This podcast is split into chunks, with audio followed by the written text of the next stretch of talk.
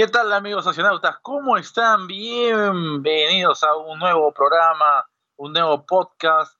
Esta vez tampoco vamos a tocar un poco en las noticias entre semanas, sino ha sido, por el contrario, una semana muy movida. Y nosotros hemos viajado por varios lugares para poder finalmente observar lo que veníamos hablando hace tiempo. Por fin tenemos el Justice League de Zack Snyder, se estrenó Falcon and Winter Soldier y ya tenemos un nuevo manga de Dragon Ball Super. Todo eso lo hablaremos a continuación. Aterrizamos la nave y me acompaña como siempre River Rodríguez. ¿Cómo te va? Hola Renzo, ¿qué tal? ¿Cómo te va? Bienvenidos a bordo a todos los socionautas a un nuevo viaje, un nuevo paseo por nuestra nave alrededor del mundo de las películas, de las series, de los mangas, animes, cómics y demás. En una semana que ha estado, como bien lo dice Renzo, bien movida. Hemos tenido un montón de cosas para todos los gustos, ¿no?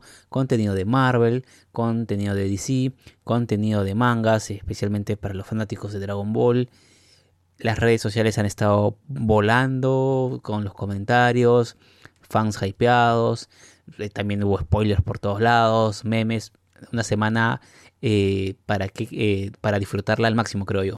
Por supuesto que sí, y vamos a empezar con lo que ha sido el plato fuerte de la semana el Justice League de Zack Snyder, la película más esperada del año, finalmente la tenemos. Existía, no existía, finalmente fue la carta que sacó eh, Warner Bros. para mostrarnos hoy en día HBO Max, para decirnos ya, perfecto. Realmente ustedes, los chicos de Twitter, los de Facebook y todos los que tienen redes sociales tienen poder para poder sacar una película y decir que ya, en efecto, Zack Snyder, antes de los problemas que, tuvo, sí había realizado un corte y que era, en teoría, mejor que el que nos mostró Josh Weston. Así que seguramente muchos ya la vieron. Nosotros tuvimos que ir a otra parte con la nave para poder verla en HBO Max. Y la verdad que, si bien es cierto, fueron cuatro horas, creo que la pasamos en grande, Reymar, ¿no? Así que vamos a hablar, hay bastantes puntos importantes que dejó esta película. Eh, principalmente, eh, ¿te quedas con esta versión 2020 o hay algo que rescates de la pasada 2017 de Reymar? Bien, yo sí me quedo con esta versión, la verdad. Me gustó más que la anterior, pero creo que se podrían recortar algunos cuadros, algunos pequeños fragmentos que y creo que no le quitarían narrativa ni digamos no se perdería mucho de la película para no hacerla tan extensa porque sí al final cuando terminé de verla así sentí que fue como que muy extensa pero repito creo que hay partecitas que se le pueden cortar que, y no, no nos perderíamos gran parte de la película y tendríamos una película por ahí tal vez no sé de 3 horas 45 o no sé que 15 minutos no parece mucho pero algo es algo Creo que por ahí, pero definitivamente me quedo con esta versión, Renzo. Claro, eh, vamos a hacer quizás un poco la comparación. No es bueno en este asunto, pero a ver, vamos a comparar los, los dos grandes platos fuertes de cada universo. Avengers con Marvel y Justice League con, con DC. Eh, en Avengers tuvimos en Endgame, porque fueron cuatro películas de Avengers hasta el momento, tres horas en la última cinta, donde realmente no sientes que pase el tiempo esas tres horas, porque a cada rato tienes información, qué va a ocurrir, nuevos desenlaces, un remate tremendo, la batalla final y con una cantidad de personajes extraordinaria, que ya las desarrollaste anteriormente en las películas y que no hay mucha necesidad de desarrollarlas en una sola cinta y que en realidad no lo haces, ¿no? Y es más, eh, parece que quedará un poco corto con algunas cosas que nos falta descubrir o, que, o que nos, no nos mostraron en la cinta. Y aún así, las tres horas parecen cortas con Avengers. Pasa lo contrario con, con DC, ¿no? Con Justice League las cuatro horas realmente era como que, bueno, ya tres horas 52 y, y cortamos los, los, los créditos. Era como que, bueno, sí, podríamos cortar, haber cortado acá, acá esta escena hubiese sido más corta, no era necesario hacer una mirada tan larga y quedarse sin decir nada. Es cierto, pero lo cierto es que tenemos ya este corte, la gran mayoría le ha gustado, los fanáticos la esperaban, y para los que no son tan fanáticos, pero aún así están metidos en el mundo de cine de superhéroes sí llama la atención porque entendemos más conceptos, más propósitos y, los verdaderos poderes de algunos personajes que quizás no veamos en el futuro. Lo único nomás que, que me quedo es que no está confirmado y hasta hace un tiempo se dijo no va a haber otra película en conjunto del universo extendido de DC porque no funciona. Eso habían dicho en el pasado y por eso apostaron por lo individual, Aquaman, Wonder Woman. Yo creo que es necesaria una segunda parte de la Liga de la Justicia, definitivamente sí. Y si Zack continúa el proyecto, sería lo genial. ¿Por qué? Lo vamos a hablar luego. Lo vamos a hablar luego. Porque esa pregunta la vamos a tirar para el final de este bloque de Justice League de Zack Snyder. Empezamos con la muerte de Superman. Acá tenemos el inicio de la película con la muerte de Superman en la batalla con Doomsday en Batman vs. Superman, el, final, y no con aquel bigote CGI que nos había mostrado la primera cinta Reyma. Sí, definitivamente fue algo que sí era bien obvio. Ese bigote mal borrado no lo tenemos aquí. Y esa escena de la muerte de Superman fue lo primero, los primeros cuadros que vemos en la película, que me permitió hacer la conexión con Batman y Superman cuando vemos estas eh, ondas supersónicas, creo que es el, término, ¿no? Cuando grita, está gritando Superman y su, eh, por, digamos, por el poder que él tiene, sus gritos van dura, eh, alrededor de todo el mundo en forma de ondas. Y esto lo conectamos con esa escena donde Batman va a prisión a ver a Lex Luthor y Luthor le dice, las campanas ya sonaron. En aquel entonces, si viajamos un poco en el tiempo, nos situamos en ese año donde se estrenó Batman vs. Superman y nos quedamos con esa escena, yo personalmente no entendía bien a qué se refería. Cuando se estrenó Justice la primera vez tampoco entendía porque esto no se apreció de esta manera. Pero ahora que lo vemos entendemos a qué se refería. Eso de sonaron las campanas. Porque también eh, cuando están las ondas expandiéndose vemos a Lex en la nave kryptoniana, repasando, parece, eh, mm, tomando unas clases de historia del universo y donde se ve a Steppenwolf eh, con las cajas madre, ¿no? Y ahí ya entendemos un poco la, cómo engranan las películas pasadas con esta. Por supuesto, es que es tan poderoso que eso activa estas cajas madre y entendemos el, el por qué Steppenwolf, y que ya sabemos quién es realmente este villano, eh, llega y, descubre dónde estaban estas cajas enterradas, ¿no? Eh, eh, cosa que veríamos más adelante. Ahora, es cierto que entendemos recién ahora las cosas porque tiene que ver con una secuencia que ya había hecho el director previamente, lo hizo en esa película pensando en esta Liga de la Justicia que al final no la realizó y que ahora recién entendemos porque es una secuencia que él había ideado para este su corte. Así que bueno, eh, una de las tantas escenas que tenemos es eh, ese momento donde aparece Wonder Woman al principio de la película evitando el robo del banco. En este caso la tenemos un poco más extendida. Yo la sentí, creo que, que sí explica el tema del personaje y todo el asunto. Perfecto, perfecto. Pero hemos tenido ya dos películas de Wonder Woman, siendo una peor que otra. Y era necesario una escena tan extendida como la que tuvimos en este nuevo corte, Rimmer, ¿te parece? Bueno, lo, eh, hay que tener en cuenta también que eh, me parece que parte de este material que se usado en esta película fue grabado antes de la segunda película de, Wonder Woman. Entonces, siendo un poco justos, en el momento en que se grabó no se conocía tanto de Wonder Woman. Entonces, probablemente el director, ante esa situación, lo que haya querido darles cierto eh, contexto, cierto protagonismo para justificar el peso, ¿no? la importancia del personaje dentro del cuadro de la Liga de la Justicia, porque como tú lo mencionaste, ¿no? del lado de Marvel, cuando se dan las películas de Avengers, cada protagonista de la formación de los Avengers había tenido una, una película previa donde se había desarrollado un poco su personalidad como superhéroe. Entonces, como aquí en DC quisieron hacer todo eh, a la volada, entonces tenían que mostrar la personalidad o dar a conocer a cada personaje dentro de la película de Justice League. Así que me parece que va por ahí. Ahora, eso es lo que creo que sucedió para tener estas escenas grabadas, este material. Pero ya ahora que yo entiendo que Zack Snyder hizo todo este nuevo trabajo en los últimos meses, sabiendo que ya se había estrenado una nueva película de Wonder Woman, creo que hubiese podido recortar un poco ahí, porque ya no estábamos en el mismo escenario de hace años, cuando teníamos solamente una película de Wonder Woman, ¿no? Aquí ya había más material, los fans ya conocían, hay, fans a favor, fans en contra, bueno, ya no vamos a entrar, en ese tema, pero sí creo que ya se conocía un poco el personaje y tal vez esas escenas, sí es, es pero creo que hay fragmentos que le pudieran haber hecho un pequeño recorte por ahí. Claro que sí, porque la, presentación que teníamos de Wonder Woman hasta antes era la, la que vimos en Batman. Superman, que es completamente el futuro, o mejor dicho, el presente ya de, la Mujer Maravilla, y de ahí saltamos a, su historia original, ¿no? La de la Primera Guerra Mundial y luego la de 1984, y ya conocemos eso, y a eso iba, ¿no? Era necesario quizás mantener la escena como estaba y no añadirle todo ese extra que al final es muy similar con las una de las primeras escenas de Wonder Woman 1984, en donde habla con una chica y mete todo ese poder, eh, todo ese empoderamiento en donde tú puedes hacer lo que tú quieras, ¿no?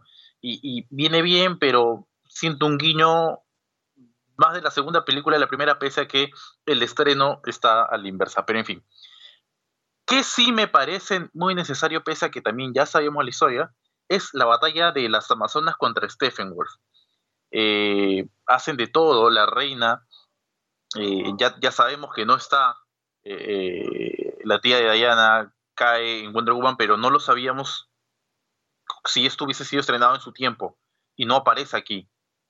hablo de de, de, de, la primera película de Wonder Woman. Y pese a todo lo que hacen, Stephen Gold se lleva la caja madre. Y a partir de allí comenzamos a entender mucho más el propósito de este villano, que en la primera película lo veíamos simplemente como que él quería las cajas, hacer su, su podercillo y listo, lo veíamos como el villano y punto. No sabíamos que si lo vamos a, ver, si lo llevamos al campo de Marvel, Stephen Wolf es el Loki de Darkseid, ¿no? Porque Darkseid es Thanos y Stephen Wolf es un Loki, llevándolo al, campo de The Avengers 2012, Reimer. Claro, esa es una de las principales cosas extrañas que quedaron cuando se estrenó la primera película de Justice League. Teníamos un Steppenwolf, vamos a ir desde lo visual, con otra apariencia, hay que decirlo, el CGI que le han metido ahora Zack Snyder es mucho mejor porque se lo ve más terrorífico, más imponente, más brutal, más violento. Pero en, aquel, en la primera película eh, de pronto aparecía, era como que un loquito buscando cosas y no se sabía ni bien ni por qué lo hacía ni, ni para qué las quería. Pero ahora ya nos contaron todo el rollo de qué cosas le significaban a él, eh, por qué estaba tan interesado en conseguirlas. Y también en esa escena con las Amazonas se ve un poco el poderío que él tiene, ¿no? Porque esa escena cuando se inmolan, ¿no? En el templo, lo derrumban, lo sellan, se cae el abismo fue en un momento donde parecía que, al menos, yo, obviamente yo sabía que no había muerto ahí porque por los trailers sabíamos que iba a aparecer más adelante, pero yo pensé que iba a quedar algo, inconsciente y que las amazonas iban a lograr escapar y avisarle a Diana de repente para que resguarde la caja, pero no. Se repusieron, salieron y con mucha más violencia acabaron literalmente con casi todas y se llevaron la caja, demostrando que era un rival de temer porque acá, eh, enfrentaron a todo el ejército de las Amazonas. Por supuesto, y hablaba sobre el tema de avisarle. Ahora, eh, ese flechazo eh, que incendia este lugar en eh, Grecia, si mal no estoy. Sí, era un templo que da aviso, sí, ¿no? Y da aviso a Diana. Esa escena sí la tuvimos en, en la edición pasada de Justice League, si mal no estoy. sí, correcto. A mí no me había quedado muy, muy en claro, me había quedado esa escena, ¿no? Porque cuando le da un aviso de que de algo y pero a raíz de qué recién ahora se puede entender el porqué de esa escena y ya te complementa todo. Entonces, a eso voy con que nos cierra muchos vacíos argumentales que tenía la primera película, esta cinta, y que no es por justificar las horas, pero, pero hay partes puntuales, ¿no? Como esta. Tuvimos una escena quizás extra, la hablamos hace un poquito, y ahora tenemos una, una que por más larga que sea, es necesaria, ¿no? No todas las escenas largas son malas. Eh, el villano, que en realidad no, no aparece en batalla, pero sí lo vemos en una del pasado donde se juntaron todos. eh, a pelear con, contra este villano. Hablo de Darkseid. Además de, la, de la forma en que está realizado y, esa, y parece un titán terrible y que prácticamente casi, casi invencible a la vista, pese a que con un martillazo casi muere eh, en la visión que tuvimos del pasado, Rima. Sí, una, una recreación de una batalla de hace no sé cuántos siglos atrás, pero impresionante ver ahí a una al pueblo de las Amazonas de hace mucho tiempo. Los atlanteanos, que si no me equivoco dijeron que era antes de que estuvieran eh, bajo el océano, ¿no? Cuando todavía no se hundía la Atlántida. Eh, obviamente humanos, ¿no? Eh, estaban también incluso los dioses, porque estaba Zeus y me parece que mencionaba a su hijo Ares, que es el que por ahí también ataca. Aparece. ¿No? Y todos ellos unidos contra Darkseid, que, que obviamente se ve imponente y todo. Y en, la lucha también aparecen ahí es una especie de tres sacerdotes por, eh, portando las cajas, ¿cierto?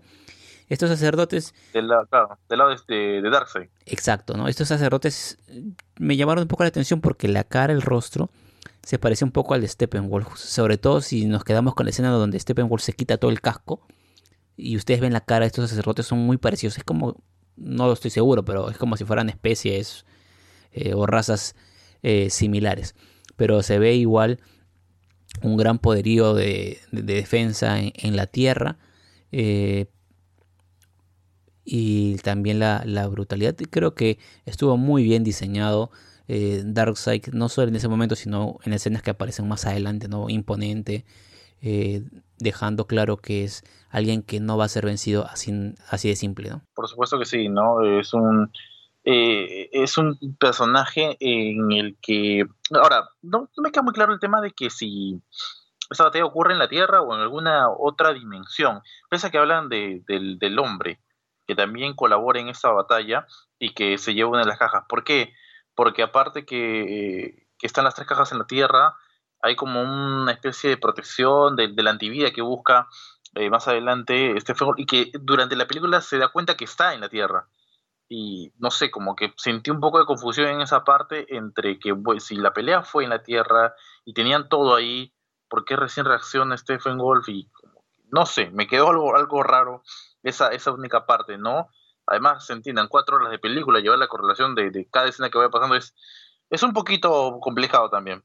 Ahora, hablemos de, de las apariciones de los personajes cuyos eh, orígenes, entre comillas, porque no tuvieron una película en singular antes de esto, eh, se dieron. La de Aquaman es muy similar a, la que ya tuvimos, pero lo vemos peleando incluso ya en el reino. ¿Cómo conoce a, la Princesa Mira? Eh, y aparte de la aparición de Will Defoe, que lo sentí un poco más viejo que cuando lo vimos en la película Aquaman. Ahora, teniendo en cuenta que esto ocurre después de... Eh, lo que sí me gustó fue la recreación del origen de Cyborg del jugador de fútbol americano del equipo de Gotham City, cuya camiseta no la veíamos desde la trilogía de Nolan en la película del Caballero de la Noche Asciende. Eh, aparece, tiene el accidente con la madre, la madre fallece, él prácticamente está muerto y el padre reconstruye y tenemos el origen de la caja del hombre que fue encontrada y nos meten a la Segunda Guerra Mundial, a los nazis. Y, todo eso va teniendo una relación y de cada cosa está explicada. Y lo otro es Flash, que pasa a ser el tipo chistoso, el tipo eh, que la pasa bien pese a que su vida no está tan bien llevada, ¿no? Que tiene una desgracia tras otra, pero a pesar de eso trata de, sentirse bien y pasarla lo más relajado posible y, que también tenemos su, origen corto, el de Flash, pero me pareció interesante. El que me gustó más fue, fue Cyborg porque ahora entendemos eh, el, la real, la real, el real poder que tiene este personaje y que no tenerlo más adelante sería desaprovecharlo. Pese a que tenemos un sueño apocalíptico de, Bruce Wayne, que ya más adelante lo vamos a, hablar, eh, siento que podría aprovecharse mucho más ese personaje con todo lo que podría eh, dar. Es más, me gustaría encontrar un cyborg y podríamos hacer bastantes cosas, incluso para a favor de los oceanautas que nos están escuchando, Rima. Sí, creo que eh, coincido contigo, ¿no? Este, este contexto que nos cuentan de, Cyborg es le da un gran peso al personaje, la importancia que va a tener o que tuvo ¿no? en, en, la parte posterior de la película, porque conlleva todo, dentro de él conlleva muchas cosas al haber sido creado o recreado o revivido, no sé cuál sería el término correcto, utilizando una de las, de, las cajas madre, que era la, la que quedaron, quedó en custodia de los hombres, ¿no? Tras esa escena en el pasado, una la quedan custodiando las Amazonas, que la roba Steppenwolf, la otra los atlanteanos, que también la roba, ¿no? En la caja de que se dio los hombres, eh, en la Segunda Guerra Mundial, la encuentra, va de mano en mano, llega el papá de, de, de Cyborg, y cuando tiene el accidente donde muere su madre, él queda literalmente mutilado y con eh, la caja madre logran, logran pues darle ya la apariencia de cyborg. Hubiese sido en este punto yo creo eh, ideal una película, aquí es donde me doy cuenta que hubiese sido ideal una película en solitario de cyborg porque esa parte eh, a mí me dejó dos dudas. Una, hay una escena donde se ve a, a Cyborg en el hospital y está su hijo, ahí, su padre, perdón, ahí, ¿no? y luego simplemente lo vemos mutilado, atado a una especie de pizarra o, bueno, pared de laboratorio y solamente tiene cabeza y, torso, ¿no? No tiene piernas, no, tiene, no tiene brazos. Entonces tú te preguntas, ¿eso que vemos ahí es un ser que está vivo? ¿Es un ser que está muerto? Porque no se lo ve conectado a nada que des eh, evidencias de sus signos vitales, como lo podríamos asociar a cualquier persona que está hospitalizada ¿no? en, en, cualquier otro contexto. Eh, y lo otro es cómo decidió así de la nada su padre usar ese artefacto. O sea, qué investigó o qué encontró en su investigación para llegar a la conclusión de que eso podría generar algo que ayude a su hijo. Esas dos interrogantes me dejaron las dudas. Entiendo que en la película ya no había tiempo para explicarlo, pero aquí es donde me doy cuenta que tal vez desarrollar personajes eh, o películas por separadas antes de llegar a esa ley de cada personaje hubiesen permitido explicar este tipo de cosas. Claro que sí, claro, el padre trabaja en la defensa de los Estados Unidos y es el director y, tiene el, acceso a todo lo que está pasando, pero es una caja como tal que la encontró y simplemente sintió curiosidad por la caja y la supo usar. ¿Cómo funcionaba? Nunca te lo explican, simplemente la conectó y reconstruyó su hijo, tipo Freezer, ¿no? O sea, cuando el Cole eh, llama a sus subordinados y reconstruyen a Freezer, que lo encuentran en el espacio igualito, ¿no? O sea, Cyborg y Freezer son, son igual, hechos de la misma forma. Ahora, es cierto que dices, ¿no? Vemos en realidad eh, media cara, medio torso y el brazo eh, derecho de Víctor. allí simplemente no sabemos si con o sin vida pero si lo pudieron hacer con Robocop, ¿por qué no con, con Cyborg? Es la única explicación que se me ocurre para esto, ¿no? Quizás son algunos otros huecos que va a dejar eh, esa película que, eh, bueno, veremos si hay alguna forma de explicarlo más adelante, porque muchas cosas podrían cambiar a partir de ahora con, el universo extendido de, DC. Pero, el plan para revivir a Superman, sí, dime. Ojo Renzo, que ahí va a estar complicada la situación con el personaje de Cyborg por los problemas que tiene DC con el actor, con Ray Fisher. No creo, o sea, hasta donde yo recuerdo haber leído ya la situación estaba como que quebrada. Creo que ya no lo iba a interpretar nuevamente. Entonces, ahí si es que van a hacer ahora, así como lo anunció DC, que ya le, le importa poco hacer una película en conjunto, sino cada superhéroe de forma individual, creo que tendremos, si es que se animan a hacerlo, a otro actor interpretando a Cyborg tendría que hacer una relación Edward Norton más Ruffalo eh, de Marvel en el universo de DC. No va a quedar otra opción que esa. Eh, el plan para revivir a Superman es igual, totalmente igual, excepto por una cosa minúscula, un detalle pequeño nada más, que no nos mostraron. En la del 2017, cuando Flash tiene que tocar la caja madre para dar esa energía extra y revivir a Superman, la vemos como tal, llega sobre lo justo. En, este, en ese Zack Snyder Justice League entendemos mucho más sobre la importancia de la velocidad de Superman y de, perdón, de Flash y por qué no quiere excederse de sus propios límites. porque él no llega a tiempo.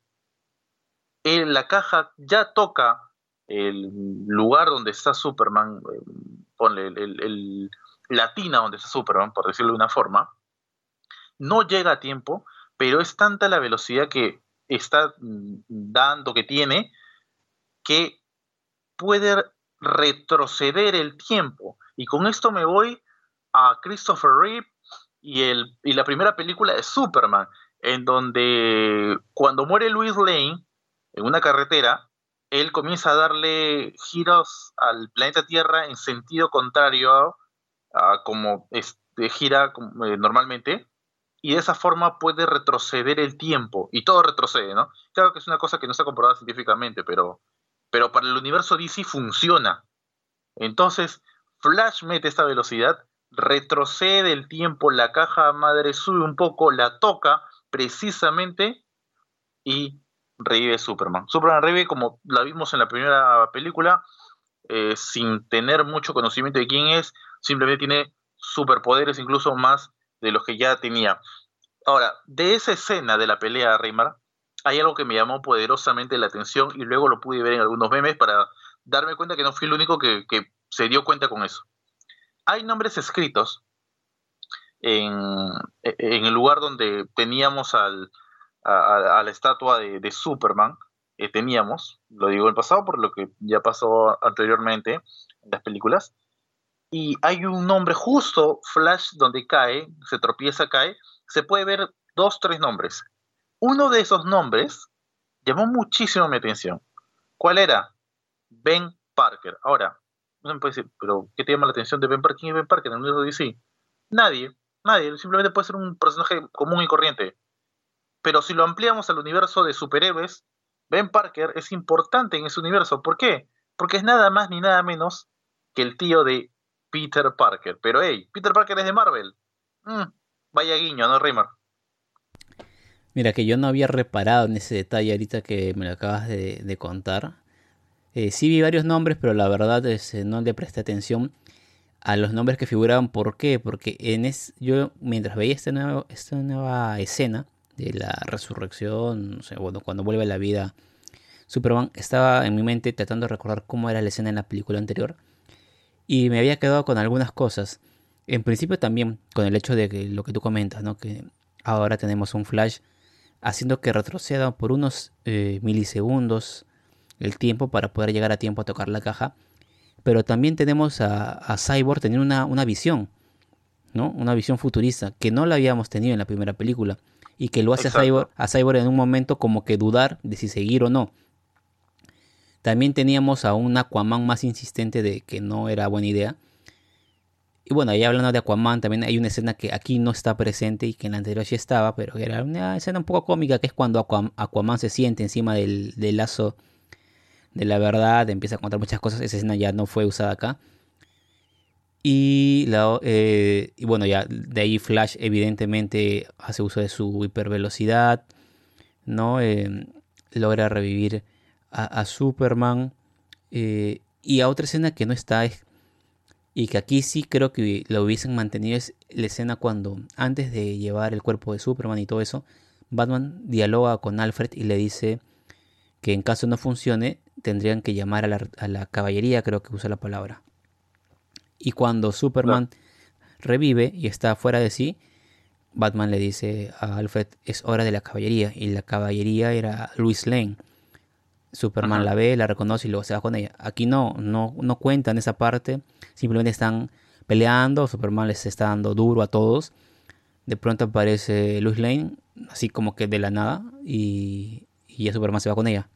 Creo que aquí sí hubiese sido eh, importante para la trama que se conserve esa, esa, esa hilación de ideas, ¿no? Eh, tiene, tiene un sí y un no. Eh, la primera tiene que ver porque, recordemos Batman vs. Superman, cuando mm, Bruce Wayne tiene el sueño del Flash del futuro, el Flash con bigotes, que le dice Luis Lane es la clave.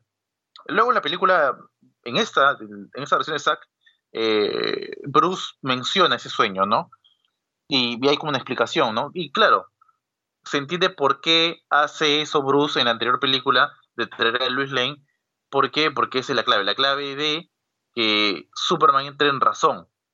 sea, es tanto el sentimiento que tiene hacia ella que puede entrar en razón pese al momento en el que está viviendo, porque se supone que va a resucitar sin, sin ideas, sin estar muy claro, ¿no? Y así es. Y, tratan, de, de esa forma. En esa segunda, tiene que ver porque aparece, eh, vamos a hablar de este personaje más adelante, pero en un principio eh, lo tenemos como que es la mamá de Superman, eh, la famosa Marta, una de las dos Martas, va a hablar con Luis Lane, previo a todo esto. Habla con ella y más o menos como que le insiste que vaya a verlo aunque sea por última vez, o esté en la zona por última vez. Es por eso que Luis Lane va.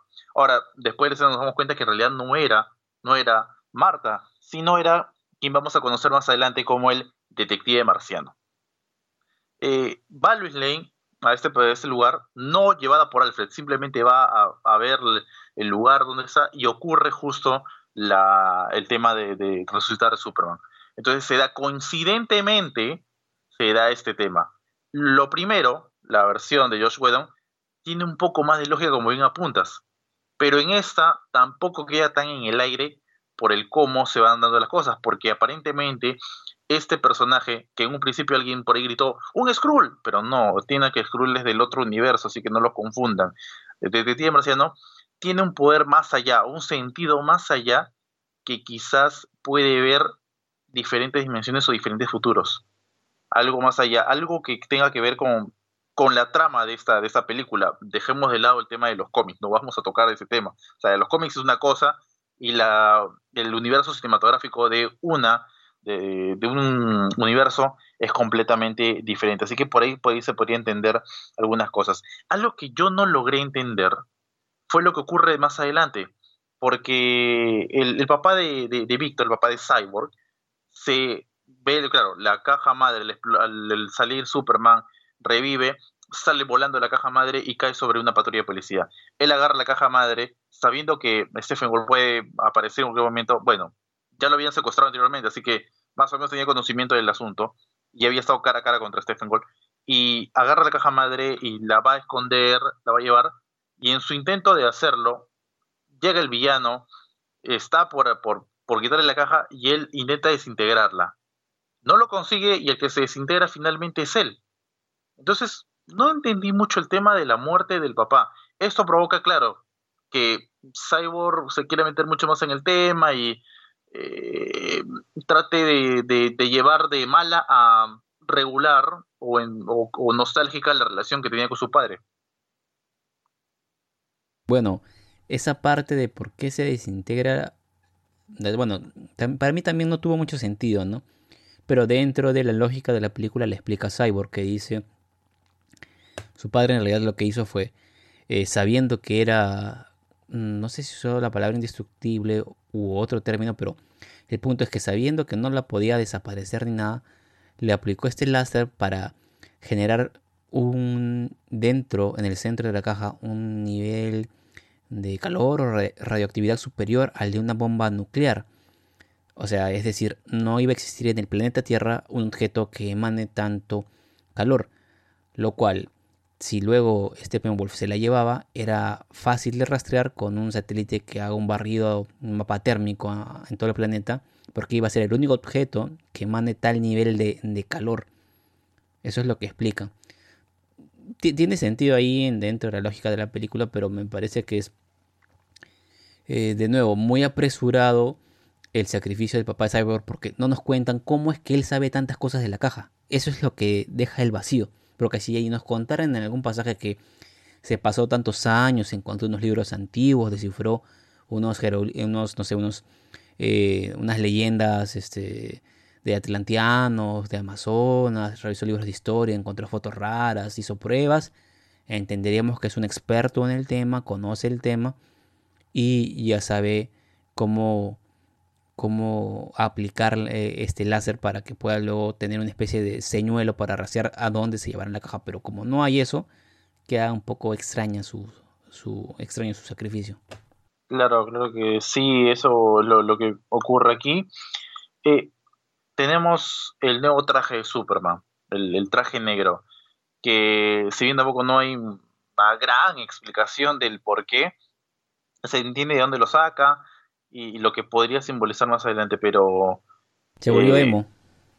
Sí, ahora, te, te llega a llamar mucho más la atención este corte con el traje negro, porque en la primera película mantiene el traje normal. Es que tiene poca relevancia porque no te explican el porqué, o sea. Exacto. Si te explicaran el porqué, quedaría bacán, pero aquí ya más bien queda como que bueno, se aburrió del otro traje azul, ahora quiere negro, de repente mañana quiere verde, luego amarillo, no sé, pues tiene un color para cada día, quién sabe. Al fin y al cabo es un superhéroe que usa los calzoncillos por afuera. Así que de, moda puede saber muy poco, creo yo. Pero si nos vamos a los cómics, Superman usa también el traje negro justamente después de que vuelve a la vida. Eh, pero según estoy averiguando es por el hecho de que no eh, vuelve a la vida con la totalidad de sus poderes y usa este traje que le permite absorber, eh, digamos, con mayor intensidad los rayos del sol que le dan la, que potencian los poderes de Superman. Entonces, como él revivió con pocos poderes, usa este traje como una especie de receptor, de cargador, si quieren decirlo, como si fuera un celular, y potencian o le permiten tener sus poderes al nivel de antes de que haya fallecido. Pero aquí de la nada se lo pone, se volvió dark, se volvió emo, no se volvió metalero, como quieran decirlo. Eh, y se lo pone y ya está, no nos, explica nada más. Y parece que a nadie más en, en, la película le importa porque ningún otro superhéroe hace algún comentario cuando lo ve con ese traje. La verdad que ahí tenemos algunos huecos que vamos descubriendo poco a poco a lo largo del, repaso de esta película. La muerte de Stephen Wolf es completamente diferente a la primera. En la primera simplemente le sacan el casco, él comienza a sentir miedo y por sus propios secuaces termina muriendo y listo, se acabó, ¿no? O sea, cumplieron con el trabajo, todos terminan felices, Superman y Cyborg riéndose y, listo, ¿no? Pero acá no te deja la misma sensación, porque si bien es más directo el ataque, Superman lo va directo a golpearlo y, lo hace, le hace mucho daño a Stephen Gold, eh, y, luego Aquaman lo atraviesa y Wonder Woman le corta la cabeza tipo Thor a Thanos, eh, queda esa, esa mirada, ese, reto entre lo que va a ser Darkseid con el equipo de la Liga de la Justicia y nada más. Es como que, bueno, hemos ganado la, primera batalla, pero aún no la guerra total. En la primera película, a mí sí me pareció eh, la batalla con Steppenwolf, la batalla principal, súper corta y su muerte súper tonta.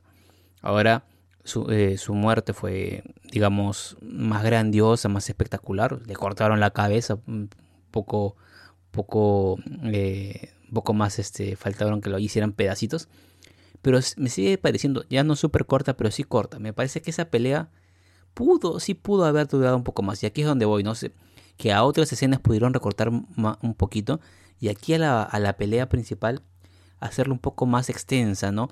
Porque yo creo que sí pudimos haber rato un poco esos duelos de Wolf uno a uno o uno a dos con, con dos héroes y ya luego poco a poco ir creciendo en el clima de la, de la pelea conforme vayan sumándole los otros héroes y teníamos también por ahí a Cyborg y Flash con este plan ¿no? que habían ideado con las cajas con las cajas madre y creo que así hubiese quedado un poquito mejor ahora también si la memoria me falla una escena que tuvimos en la primera película, película y ahora no es cuando Flash rescata de, eh, a estos rehenes haciendo uso de su super velocidad, ¿no? Y ahí dentro de esos rehenes estaba el papá de Cyborg. Aquí ya había muerto el papá de Cyborg, obviamente.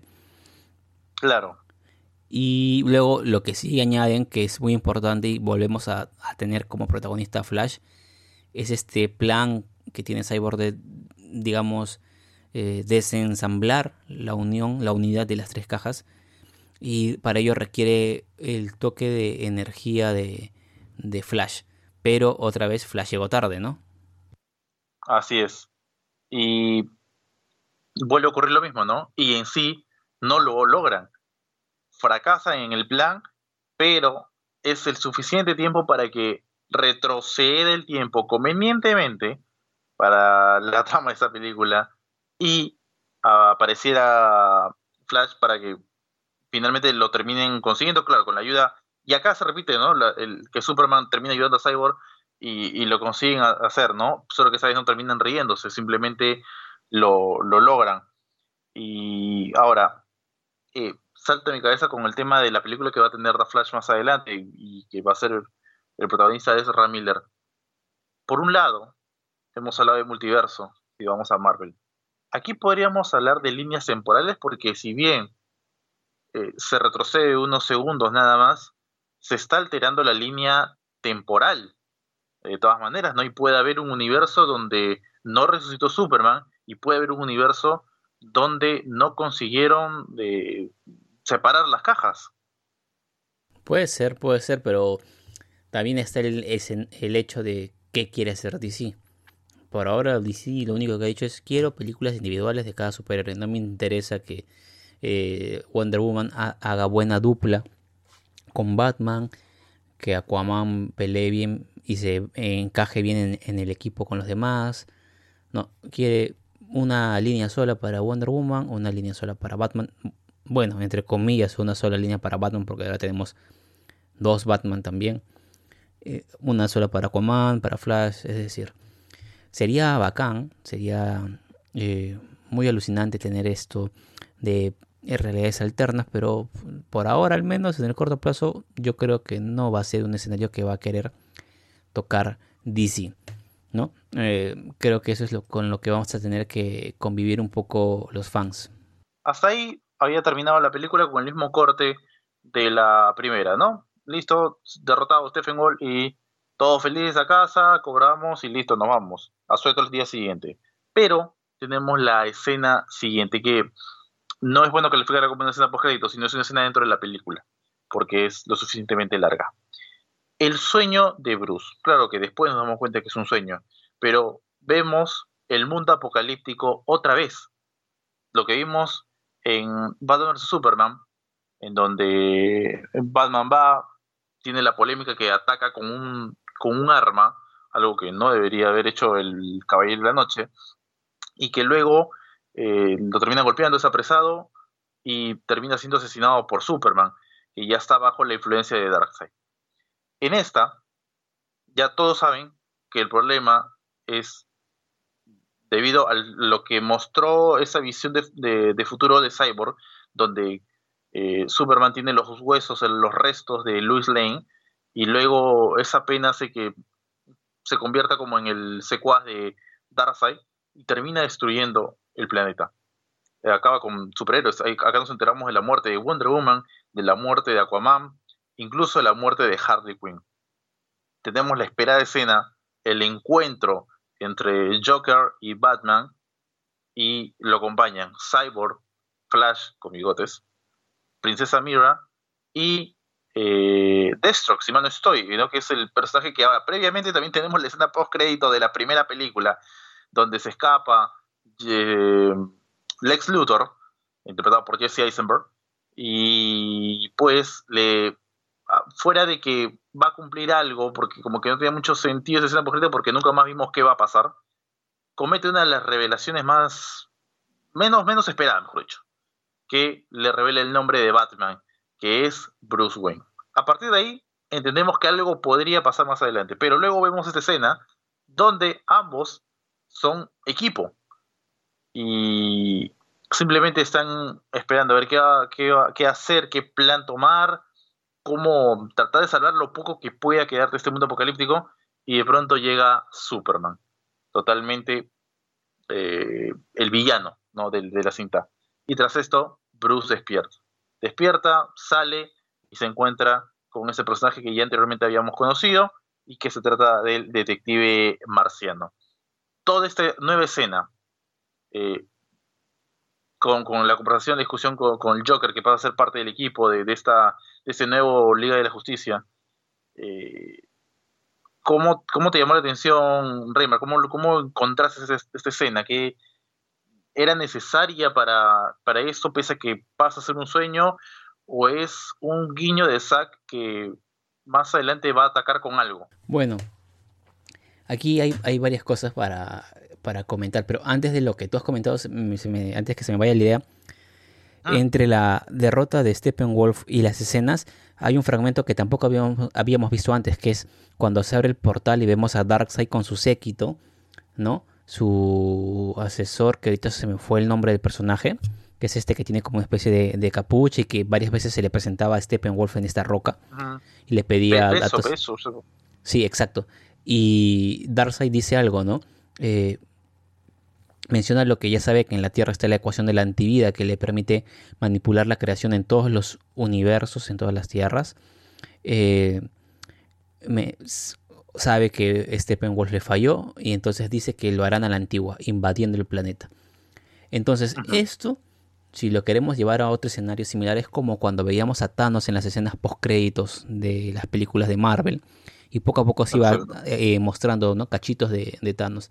Esto era como que un primer cachito y probablemente Zack Snyder tenía en su mente luego en siguientes películas otro, otro, otro intento de, de Darkseid de llegar a la Tierra hasta que en algún momento iba a llegar de repente con la introducción de más héroes que le iban a hacer frente a esta invasión de Darkseid con todo su, ejército, ¿no? Así que eh, eso es lo que vimos. Yo pensé personalmente que íbamos a tener un poquito más de Darkseid, al menos un intento de llegar, mandar algún secuaz, algo así. Pero al menos entiendo eh, que lo que se mostró era porque la concepción original era de que iban a haber futuras películas donde poco a poco se iba a ir introduciendo a Darkseid hasta que llegara a la Tierra y cause probablemente lo que luego en las siguientes escenas se ve en la visión de eh, perdón, sí, en la visión de Batman, ¿no?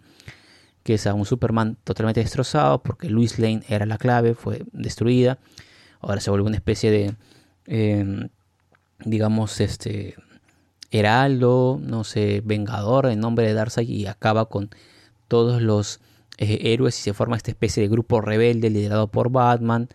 Está por ahí Flash, está Mira, está eh, pero interpretado por otro actor, ¿no? Si no me equivoco, no es este, no es el mismo que habíamos visto en la escena post crédito de la anterior Justice League y tenemos esta escena con el Joker donde dialogan, que era un poco lo que muchos había esperado por los fans desde que se revelaron las fotos de esta nueva apariencia de Jared Leto, ¿no?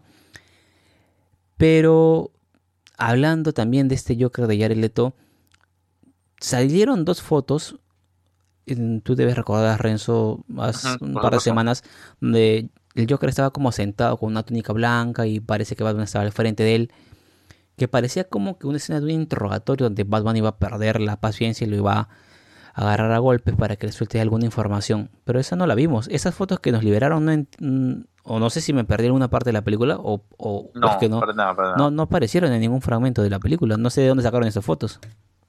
No hay mayor escena del Joker en la cinta que esa conversación o discusión con Batman. No aparece en otro momento. Así que eh, son fotos simplemente no sé si para el Facebook de Jared Leto o por si acaso, o para despistar a la gente, ¿no? Como para hypearte y luego decirte, no, tranquilo, estábamos jugando con tu mente. No, no hay otra mayor explicación a lo que, a, lo que ya habíamos, había filtrado anteriormente. Claro, y, luego, luego de todo esto, llega Picoro, digo Picoro, digo, digo el detective marciano llega a visitar a, a Batman, ¿no? Muy, muy, un look muy similar a, a Picoro de, Dragon Ball e-, e-, Evolution, para los que tuvieron el, el trauma de ver esa película, encontrarán que hay ciertos, ciertas similitudes.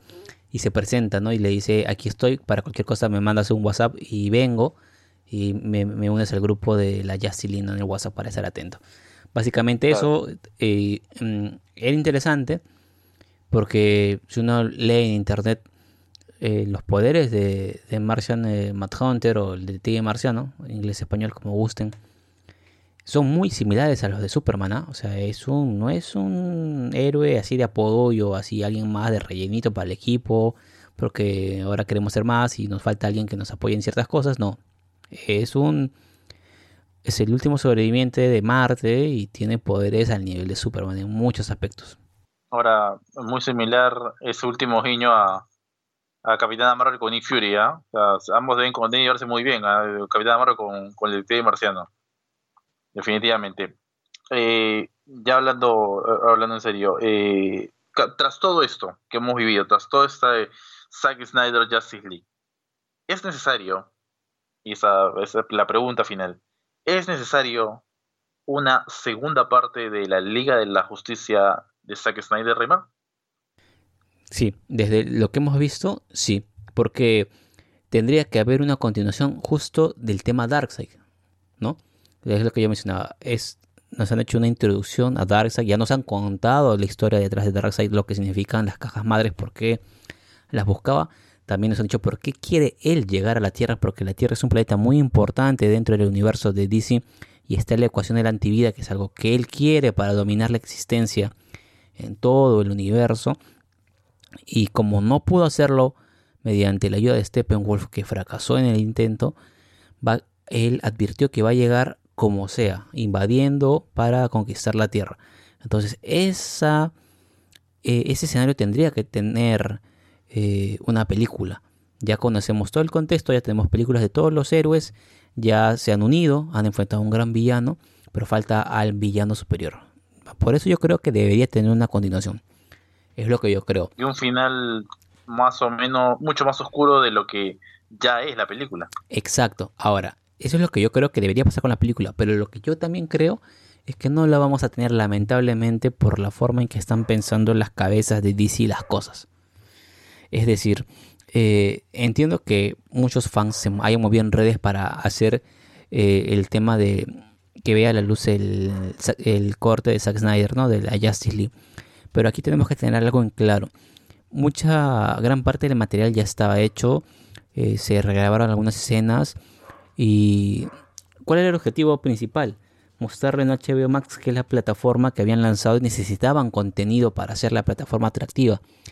A nivel de plataformas de streaming ya tenían a Netflix con sus años de producciones y un montón de gente apegada.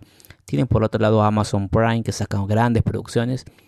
Y hace poco salió Disney Plus a nivel mundial y también tiene grandes producciones de Mandalorian, de WandaVision, Falcon and the Winter Soldier, que ya hablaremos de, esa serie en breve, HBO Max tenía que tener un gancho muy, muy potente, un imán muy potente de fans para que lleguen a su plataforma y por eso decidieron apostar por Zack Snyder para que saque a la luz su famoso corte.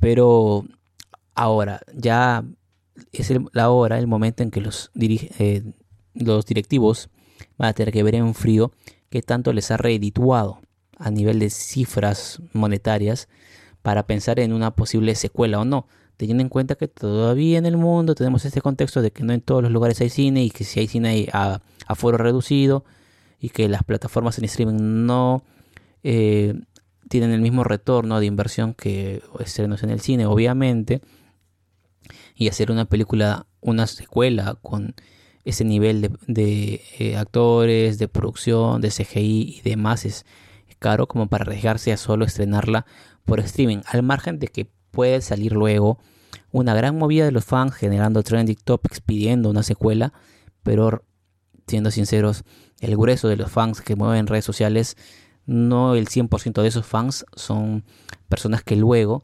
adquieren los servicios de una plataforma o compran una entrada. La mayoría pues son adolescentes o, jóvenes adolescentes, pero que no todos eh, son eh, personas eh, económicamente activas. Es decir, si van al cine son con recursos de sus padres, obviamente. Entonces, no es lo mismo que todas las personas que la pidan en redes, todas vayan a consumirlo con su dinero, a que todas las personas los pidan y solamente un grupo pague. ¿no? Y sabemos que siendo fríos, si no hay, digamos, retorno de la inversión, es difícil que una empresa se arriesgue a gastar tanto dinero. Eso es clarísimo, ¿no? O sea, fuera del tema de que tengamos las películas que queremos y las historias que queremos, esto es un negocio y hay gente que vive de esto. Entonces, si no hay dinero por medio, pues cuál sería el motivo para sacarlo, ¿no? Así que, bueno, habrá que esperar. El que tenga confianza, fe en el que va a seguir, perfecto. Y el que no, a seguir disfrutando, ¿no? Porque el universo extendido de DC va a continuar. Solo espero que la línea de, de, lo, de las películas que podrían promediar algo bueno, se mantenga. Y este año hemos tenido dos.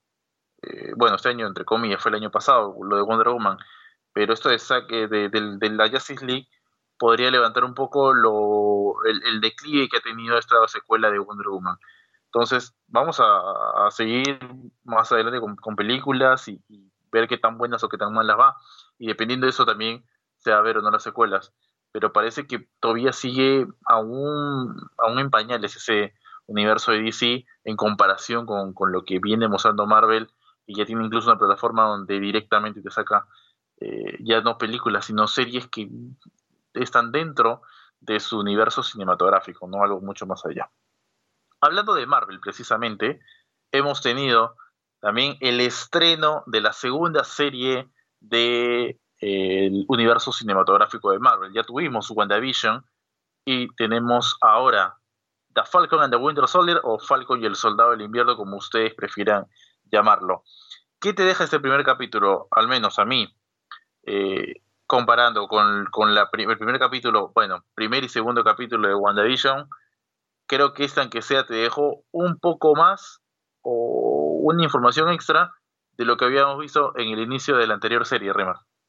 Claro, sí, porque aquí, digamos, se sigue eh, literalmente los acontecimientos de, de Avengers Endgame, ¿no? Prácticamente no hay esa burbuja que fueron las eh, fantasías que, recreó Wanda, ¿no? De las sitcoms. Aquí de frente se, se ve como, como Sam está con todo el tema este de que decidió, a pesar de que recibió el escudo del Cap, darlo a los Estados Unidos para que sea exhibido, sin saber lo que iba a pasar luego, ¿no?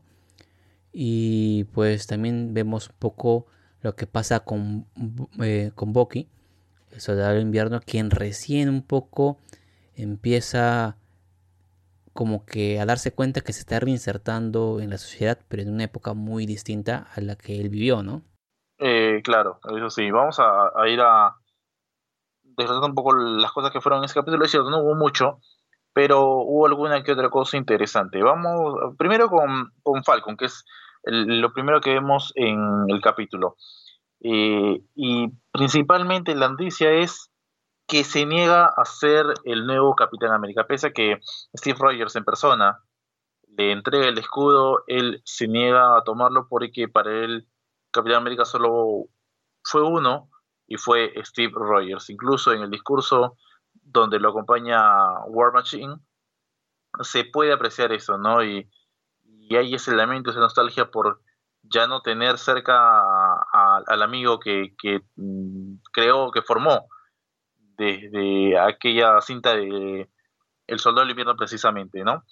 Y bueno, más adelante ocurriría algo, algo extra, pero arrancamos con esto, ¿no? Y, y además lo cómo va perfeccionando el tema de su traje, eh, las peleas que tiene, salvar un soldado de un enemigo ya conocido y, que básicamente tiene su escuadrón aparte y que estaría combatiendo a una, a, una villana, porque es la que es mujer, eh, de una máscara eh, roja. Eh, y, aún hablamos del personaje central villano, que sería Simo, que aún no sabemos nada de él, al menos en ese primer capítulo, Reymar.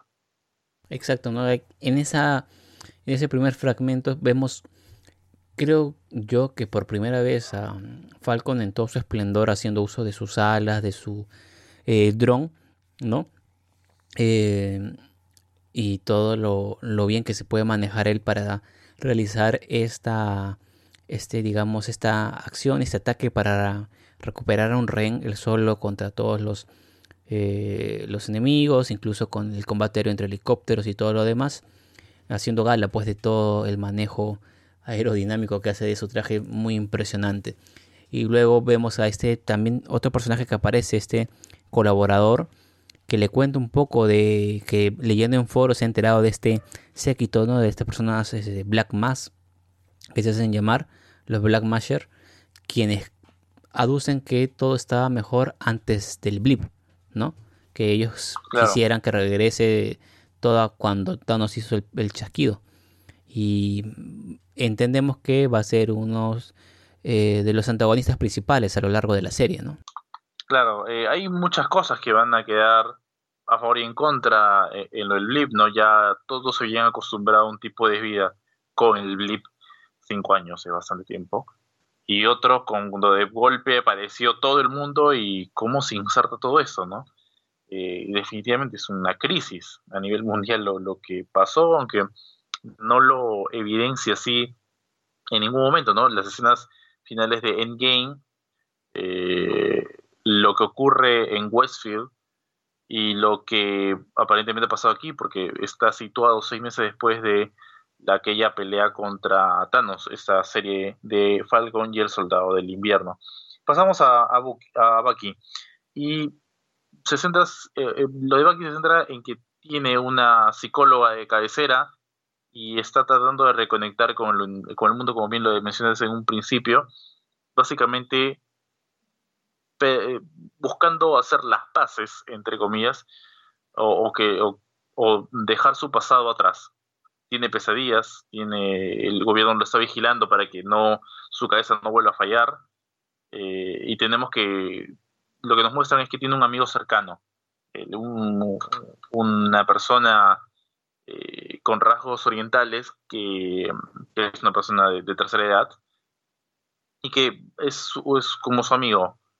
Es, él te lo, prácticamente lo empuja a que salga con una chica, una chica que trabaja en eh, donde van a comer ellos y aquí nos damos cuenta que Baki también utiliza la aplicación de Tinder, ¿no? Porque utiliza que, nos dice que trabajó o estuvo en las citas por internet y le pareció una locura, no, no pudo más con esto. Pero lejos de esto, nos, nos da un vistazo a quién es este personaje, este, este amigo que tiene. Y es nada más y nada menos que el papá de un estudiante que el soldado del invierno asesinó, ¿no? Y Baki lo tiene muy en la memoria. Eh, con todos estos problemas, estaba aquí entre idas y vueltas, al menos de momento. Eh, de ahí, cómo se vayan a unir, qué vaya a pasar más adelante, seguramente lo vamos a, conocer en el, en el segundo episodio. Otro tema es lo que tú mencionaste de, de, este, de esta ladrona del, banco, ¿no? De, esta, de esta banda de, criminales con, la máscara. Eh, se nota ya los superpoderes que tiene, ¿no? Por esa patada y cómo agarró al, al, amigo de Sam, eh, es porque tiene unos poderes de, tipo super soldado, ¿no? Y que por ahí quizás tengamos más de un, un villano en, en, esta, en esa serie, eh, Y además, toquemos eh, la realidad que vive Sam, ¿no? Y, que los superhéroes no solamente están para pelear y, listo y ven cómodamente, sino vemos el fondo de su familia, su hermana, y cómo tratar de sobrevivir con, la familia cuando el dinero es lo que más le falta y no por ser Falcon vas a ir al banco y te van a aprobar un préstamo, sino te lo pueden rechazar, como le pasó a Peter Parker y la tía May en la trilogía de Sam Raimi. Sí, yo por favor hago un llamado desde aquí a todos los bancos que me llaman todos los días hasta el cansancio ofrecerme préstamos que por favor les doy el número de San y lo llamen a él, él lo necesita más que yo definitivamente. No, porque parece ser que en ningún universo los superhéroes se llevan bien con los bancos, todos tienen, tienen problemas. Y ya dejando esa, esa, esa, esa broma de, lado, eh, puede ser ¿no? que el suero del supersoldado esté circulando en el mercado negro y estos seguidores de Black Mass eh, lo hayan conseguido y lo, estén luego eh, buscando adeptos a su ideología y se los estén inyectando. Es una de las primeras ideas que se nos viene a mente. Vamos a ir ahora, creo, con esta serie un poco más eh, suave con las teorías para que no nos ocurra lo de WandaVision, pero a la vista y paciencia, lo que salta es eso, que tiene ciertas habilidades que podrían responder al hecho de haber sido eh, o haber recibido algo similar al suero del super soldado. Y el lado de, de Bucky es bastante gris, ¿no? bastante triste. Eh, estuvo mucho tiempo que lo congelaban, lo descongelaban para simplemente misiones de asesinato, cuando estaba bajo el control de Hydra y ahora carga con todo ese karma en su mente, esos trastornos, está tratando de reinsertarse. También para obtener su, indulto, en algún momento menciona la psicóloga que es condición, que él cumple las tres reglas, ¿no? Y él dice que las está cumpliendo, pero tiene este, digamos, confrontamiento con este señor que resulta ser el, creo que yo, el abuelo o el padre, no, no, no me queda todavía claro, de El padre el padre, eh, finalmente el padre, sí, del joven eh, que asesinó, ¿no? Cuando él todavía respondía a órdenes de Hydra. Y creo que esta escena en algún, esto en algún momento de la serie se va a tener que saber y va a significar por ahí un punto de quiebre para Bucky. Teníamos, por ejemplo, en WandaVision que todo ese trauma que dejó lo que vivió con Thanos y la pérdida de visión conllevó a que Wanda, digamos, pierda conexión con la realidad ante un punto de depresión que la isla y pierda control sobre sí misma y sus poderes. Y ahora tenemos a un, un Bucky que tiene todavía muchos traumas, muchas pesadillas, está tratando de ser normal, de dejar eso atrás, pero quién sabe si también pierde en algún momento el control sobre sí mismo, ¿no? Podría ser, porque también hay un, digamos, la línea que permite a una persona mantener la cordura es muy delgada y ante una sobrecarga de todo lo que está cargando en su mochila Bucky podría llevarlo a un escenario donde él no quiere estar. Claro que sí. Ahora tenemos, ya para cerrar esta serie, la escena final. Se nos informa que ya tenemos un nuevo Capitán América. Ahora, no es Falcon. Y él entregó el escudo. Pues tenemos un nuevo personaje. US Agent vas a ser el nuevo Capitán América. Esto lo veo, te lo presentan eh, a nivel de serie como, como algo negativo, ¿no? Pero podría ser positivo, es un guiño a los nuevos personajes, no, es un guiño, en realidad es un nuevo personaje que está ingresando y que podría servir más adelante o simplemente está para el momento y tenemos un nuevo Mr. Satan en el universo cinematográfico de Marvel Reino. Bueno, aquí hay que de nuevo recurrir a si van a hacer lo mismo que los cómics o no, porque en los cómics el USA también sale cuando no hay Capitán América, es bueno, eh, tiene por ahí en algún momento algún conflicto mismo Capitán América cuando hay el tema del acuerdo de la legislación sobre los superhéroes y sea, es como que públicamente es enemigo de Estados Unidos pero sigue siendo un héroe. Algo así pasa en los cómics con el US, Agent. No sabemos si en la serie van a tomar ese mismo camino. Por lo pronto lo que sí podemos decir es que ah, genera gran sorpresa en Sam, en Falcon. Y si repasamos lo que vimos en los trailers, hay escenas que obviamente no hemos visto en el primer capítulo, por deducción las vamos a ver en el futuro, donde Falcon porta nuevamente el escudo. Pero si él lo entregó a, Estados Unidos y Estados Unidos se lo dio al US Agent, ¿cómo Falcon lo va a obtener? Solo hay dos formas, o US, o US Agent se lo da por las buenas, o Falcon lo obtiene por las malas.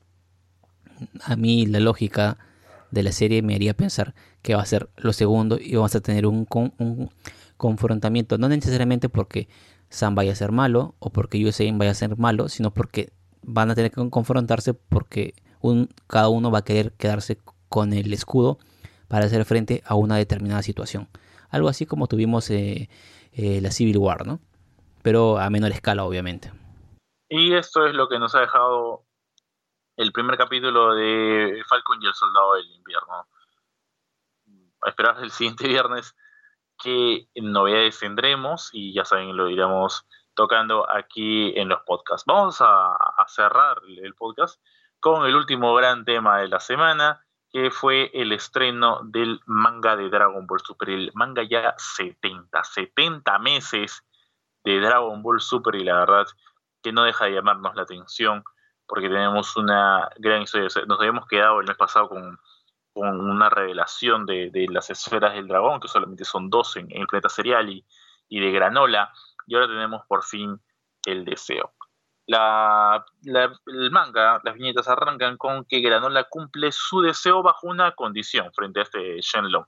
No nos revelan en un principio cuál es esa condición, pero lo cierto es que Granola consigue convertirse de momento en el ser más fuerte del universo.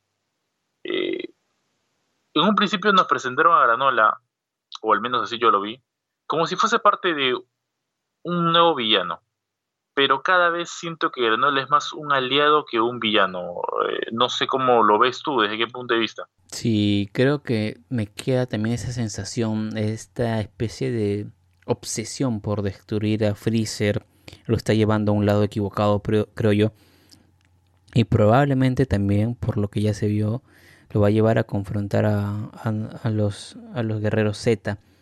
¿no? Ahora, eh, antes de avanzar con lo, con lo que sigue en el manga, hay un momento, hay una viñeta luego de que pide este deseo, este, no recuerdo cómo se llama, pero este Shenlong del planeta Granola, eh, que no sé si es un detalle menor, si es solamente decorativo a nivel del dibujo, de la ilustración del manga, pero tenemos a un eh, en granola con un cabello de una longitud, de un largo. Luego de que pide el deseo, se le ve el cabello más largo. A mí, a primera vista, cuando lo vi, me recordó claramente a Goku fase 3. No sé si es lo mismo, Renzo. Pero luego en la, siguiente viñeta se lo corta. Entonces, eso me llama la atención porque, o sea, ¿por, qué en una viñeta está el cabello corto, luego pide el deseo, luego está el cabello largo y luego se lo recorta? O sea, tiene que tener algún sentido porque en los anteriores números, cuando apareció, el cabello no le creció tan rápido de la noche a la mañana. O no sé si tiene que ver con el deseo o, algo más que nos mostrarán más adelante. Claro, más adelante vamos a entender la explicación del por qué pero también tiene que ver con el deseo. Eh, ¿Por qué no es un Super Saiyan 3? La ceja, simplemente es eso, ¿no? Además que no tendría razón de que sea un Super Saiyan 3, pero la diferencia es la ceja. Ahora, el por qué lo vamos a hablar más adelante. Eh, lo cierto es que la cumple ese deseo. Luego nos vamos al planeta de Bills, donde Vegeta y Goku están entrenando. Vegeta con Bills y Goku con, con Whis. Y Vegeta aún no consigue hacer el Hakai, Bills le enseña cómo y Goku pues, se mantiene entrenando con Whis. Cuando habla con el peso oráculo y Whis eh, como que tiene un vistazo de lo que está ocurriendo con Granola. Y pues oráculo le dice que está por aparecer el guerrero más fuerte del universo y que tanto Goku como Vegeta creen que se trata de ellos. Sin embargo, el peso oráculo no les revela la verdad. Eh, y ahí eso es todo con, ellos, ¿no? De ahí no volvemos a hablar más, ¿no? Este capítulo está enteramente eh, dedicado a Granola. Granola cumple su deseo, las dos esferas del dragón se van a lo largo del mundo del serial, o bueno, sí se llama el planeta, no serial, el mundo serial.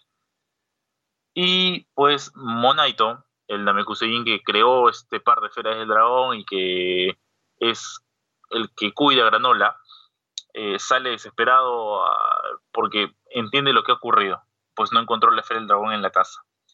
Y en la discusión que tiene con, con Granola, Granola posiblemente dice, yo soy el más fuerte y así venga quien venga, no va a pasar nada porque lo voy a derrotar.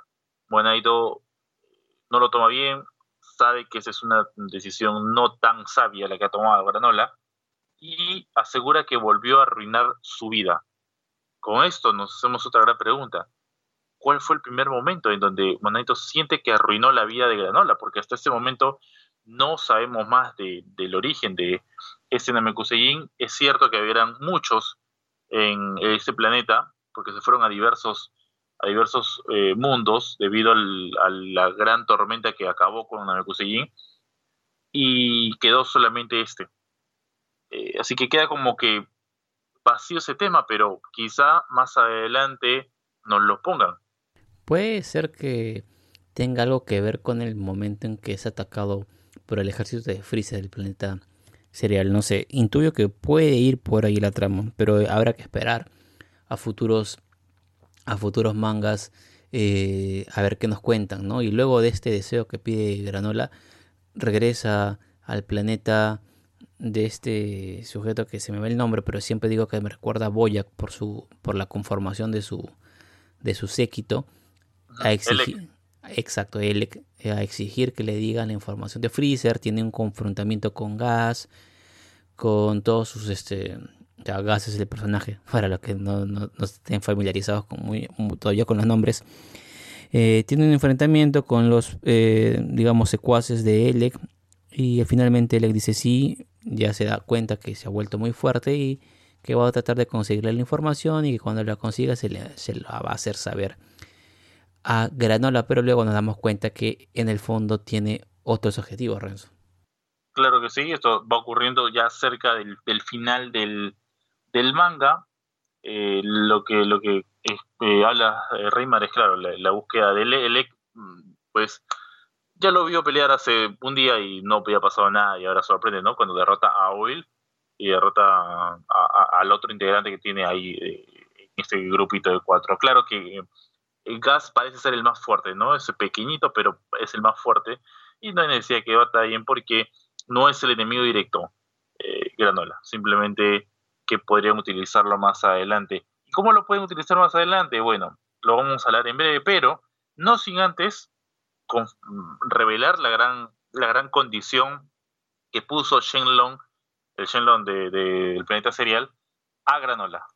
¿Cuál era la condición? Que había una forma, o sea, Shenlong le, le dice, no te puedo convertir en el más fuerte del universo, pero sí puedo hacer algo bajo una condición.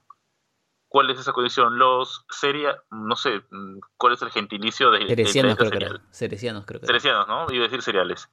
Eh, los cerecianos eh, viven hasta los 200 años. Granola tiene apenas 50. Por lo tanto, le queda muchísimo, muchísima vida por delante. Pero la condición tiene que ver con eso precisamente. Para que él se convierta en el guerrero más fuerte, va a tomar esos 150 años de poder y dárselos instantáneamente.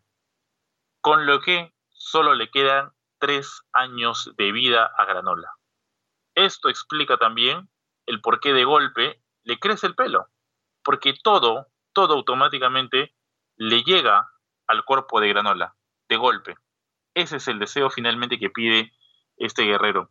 Es por eso que cuando va en cara a él, él le dice, ahorita no sabemos dónde está exactamente Freezer, pero dame un tiempo, te lo averiguo y ve a pelear con él. Y Granola ahí confiesa lo que ha ocurrido porque en realidad mucho tiempo no tiene. Pero en realidad lo de Elec no es tan confiable porque su idea es matar a Granola, pero en la actualidad ya no podría al tener la fuerza que tiene. Entonces, él sabe, él conoce la historia de los dos guerreros que acabaron con un muro. ¿De quiénes hablamos? Goku y Vegeta. Su idea, al saber que Granola odia a Freezer y a sus secuaces, es decir, a los Saiyajines, es hacerlos que se, que se junten y pues que tengan ese gran combate, esa gran pelea, Goku y Vegeta contra Granola. Y de esa forma puedan acabar con Granola. Ahora, aquí es donde parte lo primero que te comentaba. Creo que al encontrarse, sí, habrá una pelea, pero tras esto se sabrá el fondo, lo que quiere este personaje Elec, y creo que ahí podría aparecer otro personaje villano de mayor jerarquía que Elec, o que tenga la misma fuerza que estos guerreros, para que se convierta en el antagonista del momento, y Granola pase a ser un integrante más o un aliado más de ese universo 7. Sería interesante, podría ser lógico, mm, no estoy seguro. Creo que tal vez eh, podríamos tener en algún momento primero la presencia de Freezer, porque es a quien finalmente busca Granola. Y de ahí ya veremos si aparece otro villano o no.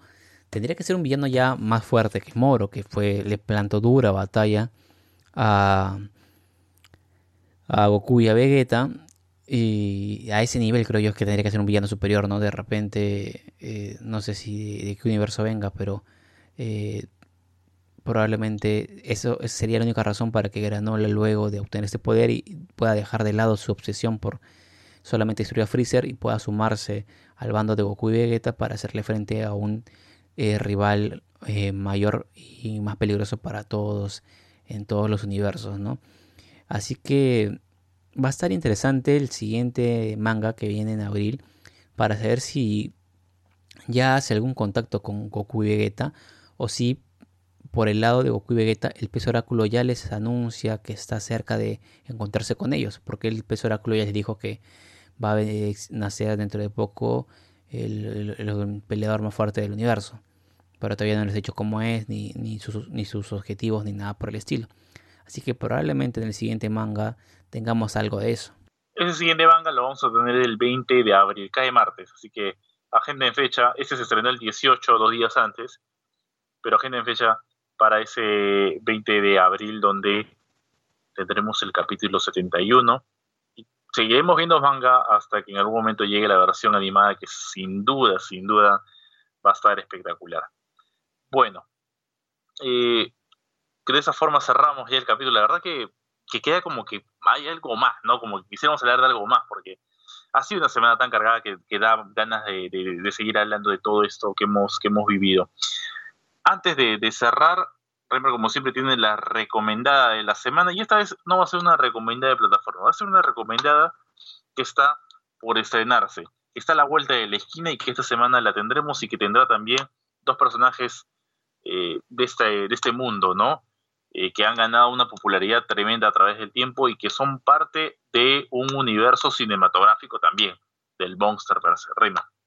Efectivamente, porque esta semana se va a estrenar, eh, dependiendo del país de donde nos estén escuchando, por HBO Max podrán verlo, en algunos países en pantalla grande, eh, pero el hecho es que esta semana llega el estreno en plataformas mixtas, por así decirlo, de Godzilla vs. Kong esta película del Monsterverse, que es la eh, número 4, si no me equivoco. ¿No? Así es. La número, la número 4 de este Monsterverse, donde vamos a tener este gran duelo de dos colosos, ¿no? De dos gigantes, por eh, aparentemente la lucha por la supremacía, el liderazgo del de, planeta Tierra. Pero también intuimos que aquí luego van a tener que aliarse, mismo Batman vs Superman, para enfrentar a un rival mayor. Creo que está de moda. Lo mismo va a pasar en el manga de Dragon Ball, lo mismo pasó en Batman vs Superman, lo mismo va a pasar en el Monsterverse.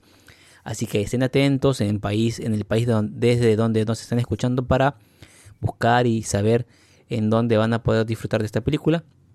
Y cómo se va a estrenar casi, digamos, de la mitad de esta semana hacia adelante.